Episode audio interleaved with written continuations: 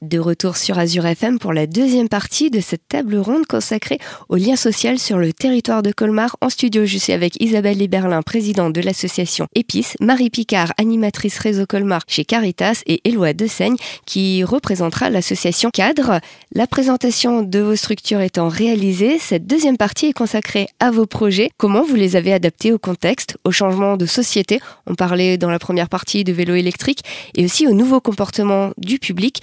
Va commencer avec euh, Madame Picard, Caritas. Quelle action développez-vous euh, cette année, par exemple, en 2022 On a la chance à Colmar d'avoir un jardin euh, rue de Rigvire et ce jardin est un lieu de rencontre. On s'est dit que ça pourrait être un lieu de rencontre ouvert aux gens du quartier, puisque, bon, bien sûr, il y a les bénévoles de Caritas, les personnes que nous accueillons, mais on est au sein d'un quartier et finalement, on se rend compte qu'on n'est pas forcément très connu. Et donc, on s'est dit, ben voilà, pourquoi ne pas ouvrir occasionnellement le jardin aux gens du quartier pour faire connaissance et euh, vivre quelque chose ensemble. Ça a commencé à se faire grâce à des, un partenariat qu'on a eu avec euh, des jeunes en service civique euh, d'unicité qui ont proposé euh, une première euh, expérience, enfin voilà, un temps de goûter et de jeu pour les enfants à la sortie de l'école, ce qui a amené, euh, voilà, ils sont allés chercher les parents à la sortie de l'école Brandt, voilà, donc il y a quelques familles qui sont venues dans le jardin, on a pu discuter ensemble. Après, il y a eu une chasse au trésor qui a été organisée, voilà, la fête de l'amitié cet été, qui a commencé, on va dire, à, amener quelques personnes du quartier dans ce jardin. Et à, voilà, le but sur du long terme, d'ouvrir le jardin à certaines occasions de faire découvrir euh, le lieu Caritas, bien sûr, mais aussi tout ce qui peut se vivre dans le jardin, qui est un lieu de ressourcement, un lieu de détente.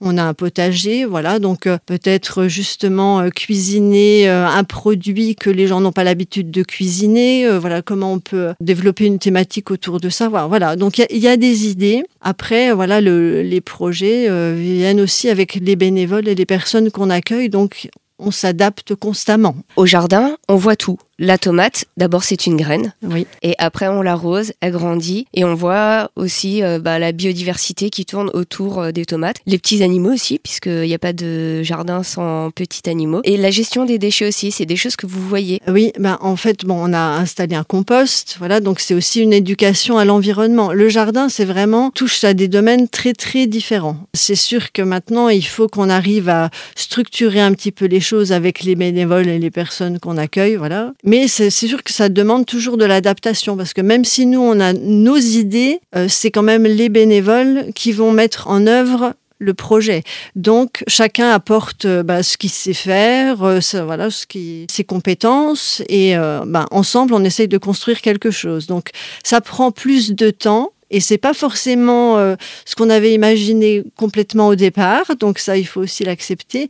Mais c'est ce qui est riche aussi, puisqu'on on veut quand même que chacun puisse apporter sa pierre à l'édifice, voilà, et que ce soit vraiment un échange et que même les personnes qu'on accueille soient acteurs du projet. Voilà, c'est pas uniquement les bénévoles, c'est aussi les personnes qu'on accueille qui doivent, euh, enfin, qui peuvent mettre leurs compétences euh, au service de Caritas.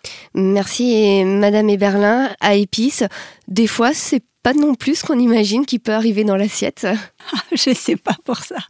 Mais en tout cas, peut-être, je, je, vais dire que ce qui arrive dans l'assiette, ce qu'on imagine, on, essaye, nous, toujours de prendre soin des personnes à travers l'assiette ou ce qu'on va préparer dans l'assiette, ce que les personnes vont préparer dans l'assiette, de faire en sorte que ce soit des beaux, des bons produits qui valorisent aussi les personnes parce que elles ont droit à du beau. Euh, voilà, ça c'est une chose très importante pour les actions que nous portons. Nous intervenons à Colmar, au Collège Molière. Euh, nous avons une action qui s'appelle la cuisine en partage. On fait entrer des parents. Alors pendant le Covid, c'était pas avec les élèves, mais euh, maintenant on a pu reprendre les activités. On met des parents et des élèves ensemble. La communauté économique d'Alsace détache un éducateur parentalité qui vient avec euh, des parents donc et tout le monde et il y a un cuisinier qui est là et tout le monde fait la cuisine ensemble. Alors c'est forcément les parents des élèves? Ce ne sont pas les parents des élèves justement parce que pour les adolescents c'est souvent mieux de séparer euh, voilà les familles. Néanmoins on peut concourir au soutien à la parentalité euh, en dehors. L'idée c'est de recréer des transmissions hors de la famille. À Mulhouse on a deux lieux un avenue Kennedy où on fait de l'éducation au goût de l'insertion, un autre à l'université où nous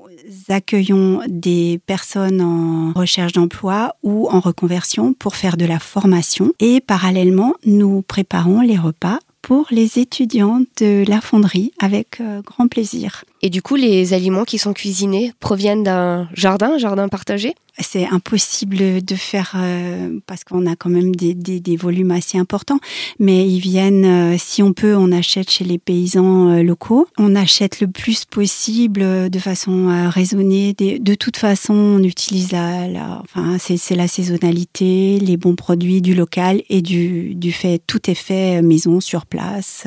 C'est le principe des repas. On fait une fois végétarien, une fois viande ou poisson, mais on, on essaye aussi de faire attention à à, l'environnement euh, de façon générale. Peut-être un projet qu'on porte, c'est un projet avec Caritas, mais on pourra en parler dans la troisième partie. Et ma collaboratrice qui monte un diplôme universitaire pour les décrocheurs de l'université. Très bien, merci. À l'association cadre, le lien social, c'est quelque chose qui est vraiment présent dans votre ADN Oui, absolument, c'est euh, extrêmement présent. On a un certain nombre d'activités qui peuvent être en lien avec les, les collectivités ou autres. Je dirais que l'activité principale au niveau du lien social, c'est la vélo-école qu'on tient. Donc c'est tous les samedis matins euh, à 10h en face de la patinoire de Colmar. Il nous tient vraiment à cœur d'aider les gens à se mettre en selle ou à se remettre en selle. Donc c'est une vélo-école pour un public adulte. Notre idée, c'est vraiment d'aller du très grand débutant qui ne sait pas conduire ou, euh, faire rouler un vélo et de les emmener jusqu'à un niveau où ils peuvent évoluer dans la ville au contact des voitures et des autres moyens de mobilité. Parce qu'on ne peut pas juste s'arrêter au moment où les gens savent pédaler, ça ne suffit pas. Il faut pouvoir pédaler en sécurité dans la ville.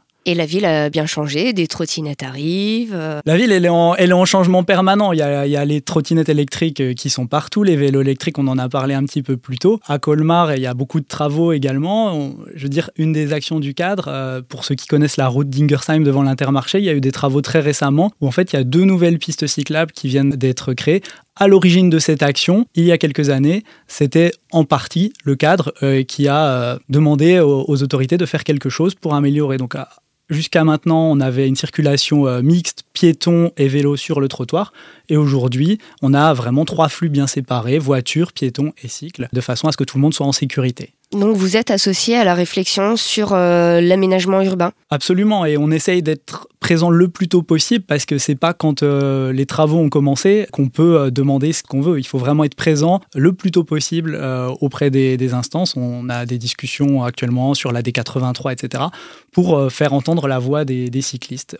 L'infrastructure, elle est fondamentale pour le vélo. Un des problèmes principaux, c'est le, risque. Les gens ont peur de prendre leur vélo. Si l'infrastructure, elle tient la route, euh, si je puis dire, euh, eh bien en réalité, les gens vont prendre plus le vélo euh, d'instinct en fait. Et donc on aura plus de vélos, moins de voitures, moins de pollution et plein d'avantages. Merci, cette deuxième partie touche à sa fin. Je vous propose de marquer une pause musique et d'aborder la dernière partie de cette table ronde consacrée à un projet commun. À tout de suite.